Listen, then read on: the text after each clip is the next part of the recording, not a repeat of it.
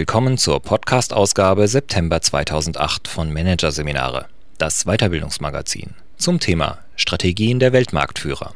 Einsam Spitze bleiben. Dieser Podcast wird Ihnen präsentiert von Voiceletter, dem Spezialisten für Competitive Communications. Voiceletter bietet Ihnen Beratung, Konzepte und Businesspläne für den Einsatz von Audio und Video in der Unternehmenskommunikation. Am Ende dieser Ausgabe hören Sie noch ein paar kurze Hinweise auf weitere Podcasts aus dem aktuellen Heft. Doch zunächst Strategien der Weltmarktführer. Einsam Spitze bleiben. Von Anja Dilk und Heike Littger. Sie haben keine Benchmark. Sie sind die Benchmark. Für Unternehmen, die es auf dem Weltmarkt ganz nach vorne geschafft haben, ist die Konkurrenz nur mehr ein Schattenstreif am Horizont. Dafür kommen neue Probleme auf sie zu, denn die Position an der Spitze verleitet leicht zum Ausruhen, zur Nachlässigkeit oder Übermut. Doch den dauerhaft Erfolgreichen gelingt es, ihre Stellung zu behaupten. Managerseminare zeigt, mit welchen Strategien. Hier ein Kurzüberblick des Artikels. Gefahr im Nacken, wie der Erfolg Unternehmen zum Verhängnis werden kann. Erfolgsbeispiel BASF. Warum der Chemieriese gut damit fährt, Branchentrends außer Acht zu lassen. Exitus durch Exploitation, wie sich Marktführer ins Abseits bringen, weil sie ständig optimieren, was sie ohnehin schon gut können. Wichtigste Erfolgsstrategie der Langlebigen. Konzentration auf Kernkompetenzen, aber keine Scheu vor neuen, marktgerechten Einsatzformen für diese Kompetenzen. Und Offensive statt Defensive warum Weltmarktführer von Dauer gerade in Zeiten der Rezession in Innovation investieren. Vor dem Münchner Nobelhotel Bayerischer Hof herrscht reges Kommen und Gehen. Es ist Mittagszeit und die Küche des Gartenrestaurants stadtbekannt. Jakobsmuscheln werden hier mit Pata Negra Schinken, Erdbeeren und einer Prise Curry serviert. Das schaumig geschlagene Erbsensüppchen mit Saibling und Wachtelei. Hermut Kormann hat für solche lukullischen Genüsse keine Zeit. Zwischen zwei Interviewterminen genehmigt er sich in der Lobby zwei Tassen Kaffee und ein Marmeladenbrötchen. Auch nach seinem Rücktritt im März 2008 ist der ehemalige Chef des Maschinenbauunternehmens Voigt ein gefragter Mann. Heute München, morgen Leipzig, übermorgen Amerika. Überall will man von ihm wissen, wie man es macht, als Weltmarktführer vorne zu bleiben, den Atem der Verfolger im Nacken. Helmut Kormann hat eine knappe Antwort. Disziplin, Ausdauer und einen festen Glauben an sich selbst. Voigt oder Abbing, Zeiss oder BASF, ob im Maschinenbau oder als Hersteller von Kaffeemühlen, ob als Produzent optischer Linsen oder als Chemiekonzern. Sie haben sich nach vorne gearbeitet mit ganzer Kraft. Eines Tages sind sie Weltmarktführer, sehen die Konkurrenz nur noch als Schattenstreif am Horizont und haben plötzlich mit neuen Problemen zu kämpfen. Denn sie wissen, Erfolg kann gefährlich sein, kann zum Ausruhen verleiten, zur Nachlässigkeit, zum Übermut.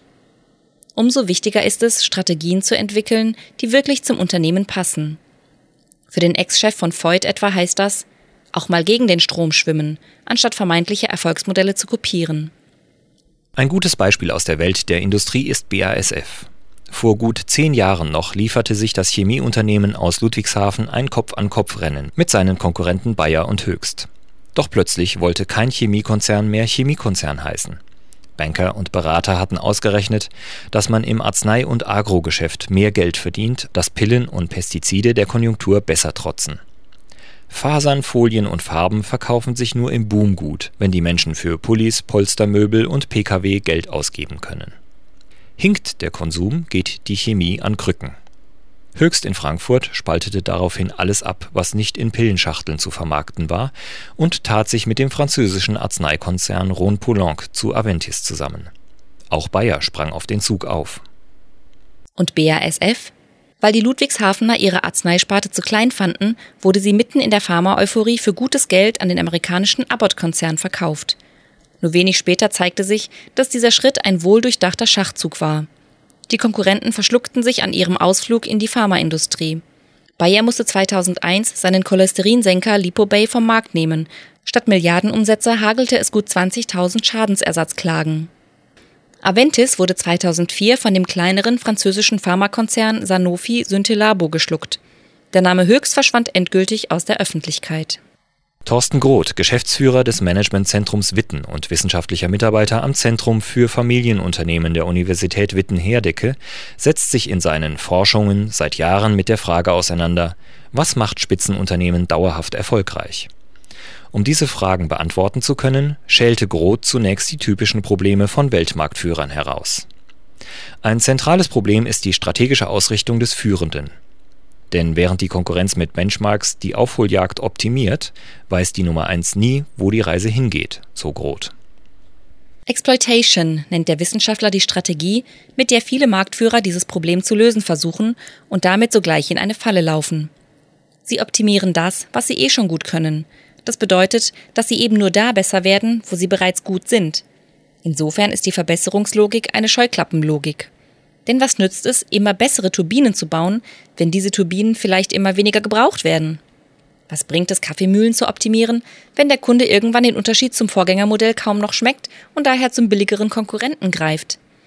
Unternehmen merken erst drei, vier Jahre später am Markt, wenn sie mit ihrer Verbesserungslogik in eine falsche Richtung gelaufen sind, sagt Managementforscher Groth.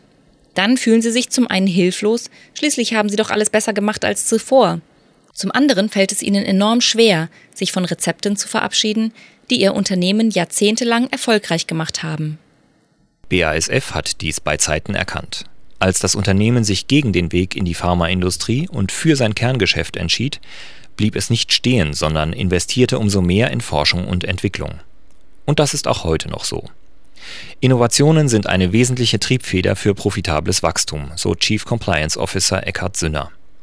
Daher hat die BASF das Budget für ihre fünf Wachstumscluster Energiemanagement, Nanotechnologie, weiße Biotechnologie, Pflanzenbiotechnologie und Rohstoffwandel auf mehr als 900 Millionen Euro in den Jahren 2006 bis 2008 erhöht. Allesamt Querschnittstechnologien, die nur durch interdisziplinäre und internationale Zusammenarbeit zum Erfolg geführt werden können. Ein richtiger Ansatz, glaubt Management-Experte Groth. Kernkompetenzen neu konfigurieren, nennt er das. In seinen Workshops bringt er Führungskräften bei, wie das geht. Gemeinsam betrachten Manager und Berater das Unternehmen aus der Vogelperspektive und analysieren. Was können wir aus der Schnittmenge aller Kompetenzen des Unternehmens noch machen? Sie begeben sich auf Spurensuche, legen Fähigkeiten im Unternehmen frei, entwickeln Ideen für neue Produkte. Solche Anstöße können später im Unternehmen weitergeführt werden indem die Führungskräfte Mitarbeitern Freiräume zugestehen, um neue Ideen zu entwickeln, indem sie produkt- und spartenübergreifende Teams auf Zeit zusammenstellen, indem sie gezielt neue kreative Mitarbeiter in die Firma holen, die einen anderen Ausbildungsweg und andere Erfahrungen im Gepäck haben als die Mehrheit im Unternehmen. 10 bis 20 Prozent der Arbeitszeit sollte auf die Entwicklung neuer Produkte und Ideen verwendet werden, rät Groth. Doch er weiß, wie schwierig die Umsetzung im Alltag sein kann, wenn der Markt brummt und die Riesenorder aus China auf dem Schreibtisch liegt. Zumal sich die Gedanken von heute erst in fünf bis zehn Jahren in konkreten Produkten zeigen. Erfolgreiche Familienunternehmen nutzen gerade die Zeiten, in denen sie viel Geld verdienen, um die alten Erfolgsmuster zu hinterfragen, um den künftigen Erfolg gewährleisten zu können. Gerade an der Spitze kommt man nicht umhin, immer mitzudenken, dass die alten Rezepte bald nicht mehr greifen. Beispiel Voigt. Der Maschinenbauer hat seine Kernkompetenzen im Laufe der Zeit immer weiter optimiert, ohne seine Tradition aus dem Auge zu verlieren. Längst baut das süddeutsche Unternehmen nicht nur Turbinen, sondern auch Papiermaschinen oder Kraftwerke unter Wasser. Allesamt Maschinen, bei denen es auf die Kompetenz ankommt, die Voigt wie kein anderer beherrscht. Eine nanogenaue Konstruktion von Lagern. Groth sagt, es ist gerade das Spannungsverhältnis von Tradition und die Fähigkeit zur Weiterentwicklung der Kernkompetenzen, das ein Unternehmen wie Voigt hoch innovativ hält. Der ehemalige Voigt-Chef Helmut Kormann ist fest davon überzeugt, dass Familienunternehmen diese Balance zwischen Tradition und Innovation am besten halten können, weil sie die Freiheit haben, nicht jede kurzfristige Dummheit mitmachen zu müssen. Und damit Zeit, sich auf das Wesentliche zu konzentrieren. Wachstum durch Innovation – vorangetrieben durch Freigeister und umtriebige Köpfe. Am Anfang seiner Amtszeit wurde Kormann sein Geschäft nicht wirklich zugetraut. Er galt als Eigenbrötler, nicht als mutiger Innovator. Doch schon bald wurde den Zweiflern klar, sie hatten ihn unterschätzt. Der kühle Analytiker entpuppte sich als großer Liebhaber für Zukunftsideen und ließ seine Devise Bei Voigt wird keine Idee, von der wir überzeugt sind, an Geld scheitern, durch die Kommunikationsabteilung in alle Winkel des Konzerns verbreiten. Jeder sollte wissen, so der 66-Jährige heute, Kreativität ist ab sofort ein Thema. Ob diese Erfolgsstrategie auf andere Unternehmen übertragbar ist? Kormann schmunzelt. Er weiß, seine Innovationsbewegung basierte auf der komfortablen Ausgangssituation, dass das Unternehmen seit Jahren stabile Erträge erzielt. Bis auf ein Jahr erwirtschaftete Voigt seit dem Zweiten Weltkrieg immer Gewinn und hat mittlerweile ein nahezu rezessionsfestes Portfolio. Deswegen sage ich, mal abgesehen von Giganten wie BASF, sind die meisten unangefochtenen Weltmarktführer kleinere, eigentümergeführte Unternehmen, so Kormann. Auch der Bonner Bestsellerautor und Professor Hermann Simon kommt in seinem Buch Hidden Champions zu dem Ergebnis, dass die meisten Weltmarktführer eigentümergeführte Firmen mit einem Umsatz von maximal drei Milliarden Euro sind. Obwohl Top 3 in der Welt oder Nummer 1 in Europa kennt sie kaum jemand. Sie kommen nicht aus Frankfurt, Stuttgart oder München, sondern aus Böblingen, Weinheim oder Jena und liegen im Schnitt seit 21 Jahren an der Weltspitze. Oft haben sie einen Markt neu begründet. Vor allem aber sind die Hidden Champions laut Simon fünfmal so innovativ wie Großunternehmen. Sie investieren wesentlich mehr in Forschung und Entwicklung. Dabei beschränken sie sich nicht nur auf Technik, sondern gestalten auch Vertrieb, Prozesse, Kosten und Preise immer wieder neu. Mit regelmäßigen kleinen Verbesserungen verteidigen sie ihre Top-Position. Innovative Durchbrüche spielen eine geringere Rolle. Die Hidden Champions machen fast alles anders, als es die Management-Gurus lehren. Sie folgen weder den Moden des Tages noch dem Vorbild der Großunternehmen, resümiert Managementforscher Simon. Das ist vielleicht die wichtigste Lektion, die wir daraus lernen können. Neben der, nicht in Überheblichkeit und Unbeweglichkeit zu erstarren. Dieter Burmester muss ein wenig lächeln. Er weiß, dass gerade der permanente Wandel seine Stärke ist. Und seine Leidenschaft. Genussvoll lehnt er sich in seinem Corbusier-Sofa zurück, den Zeigefinger auf der Fernbedienung. Machtvoll strömt Vivaldis Frühlingssinfonie aus den schlanken, hohen Boxen. Die Musik federt durch den Raum. Ein Sinneswirbel, sanft und kraftvoll, allbeherrschend, atemlos. Kunst für das Ohr, nennt es Burmester, und die ist sein Geschäft. Seit 30 Jahren baut er hier in der Berliner Kolonnenstraße neben dem Flughafen Tempelhof die besten Audiosysteme der Welt. Wie schafft er es, ganz oben zu bleiben? Nie ausruhen, immer Neues suchen, sagt der Firmenchef. Das fällt ihm nicht schwer. Seit 45 Jahren macht der Ingenieur neben seinem Job professionell Musik, Jazz. Er kann auf einen Fundus aus Theorie und Erfahrung und Erleben von Musik zugreifen, weiß in jeder Schattierung, was bei der Reproduktion von Tönen passiert, liebt es wie ein Maler an der Leinwand, künstlerisch zu experimentieren mit Technik, Klang, Design und Materialien. Wie viele Hidden Champions scheut er sich daher nicht, in Entwicklung zu investieren, selbst in mageren Zeiten. Als die Wirtschaft vor vier Jahren ins Straucheln kam, preschte er vor. Expansion und Innovation. Die Entwicklungsabteilung wurde aufgestockt, ein neues Programmportfolio entwickelt. Wir gleichen die schlechten Rahmenbedingungen auf dem Markt wieder aus, indem wir neue, noch bessere Sachen anbieten und damit die Ersten sind. Das Rezept hat sich bewährt. Heute, wo der Markt wieder in Schwung gekommen ist, liegt Burmester mehr vorn denn je. Er profitiert nicht nur von den ständigen technischen Veränderungen in der Verfahrenstechnik, die den Audiokünstler vor immer neue Herausforderungen stellt. Seit ein paar Jahren Rundumbeschallung im Home Theater. Heute zudem die Entwicklung von Musik zum Herunterladen auf Burmesterniveau. Und er schafft es immer wieder noch ein Quäntchen an der Qualität zu drehen. Ist nicht irgendwann die Grenze des Hörvermögens erreicht? Lohnt sich das noch? Wieder lächelt Dieter Burmester. Gerade auf der High-End-Messe in München hat er seinen neuen Vorverstärker präsentiert. Unzählige durchgearbeitete Nächte, höchste Erwartungen. Dicht an dicht drängten sich die Menschen im Vorführraum. Die Geschäftsleitung hielt den Atem an. Burmester tippte auf die Fernbedienung.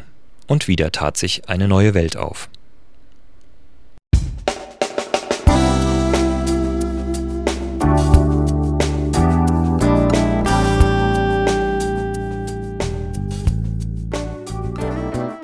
Sie hörten den Artikel Strategien der Weltmarktführer. Einsam Spitze bleiben. Von Anja Dilk und Heike Littke aus der Ausgabe September 2008 von Managerseminare präsentiert von voiceletter.de. Weitere Themen der September-Ausgabe, die Sie als Podcast hören können? Wahrnehmungsfallen, wie sich Manager täuschen und Comedy Consulting, Lernen durch Lachen.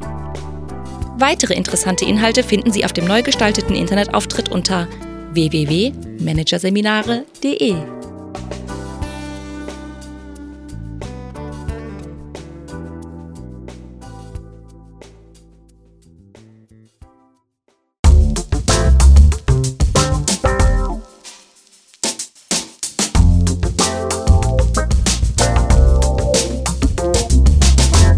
Das war der Podcast von Managerseminare, das Weiterbildungsmagazin, Ausgabe September 2008.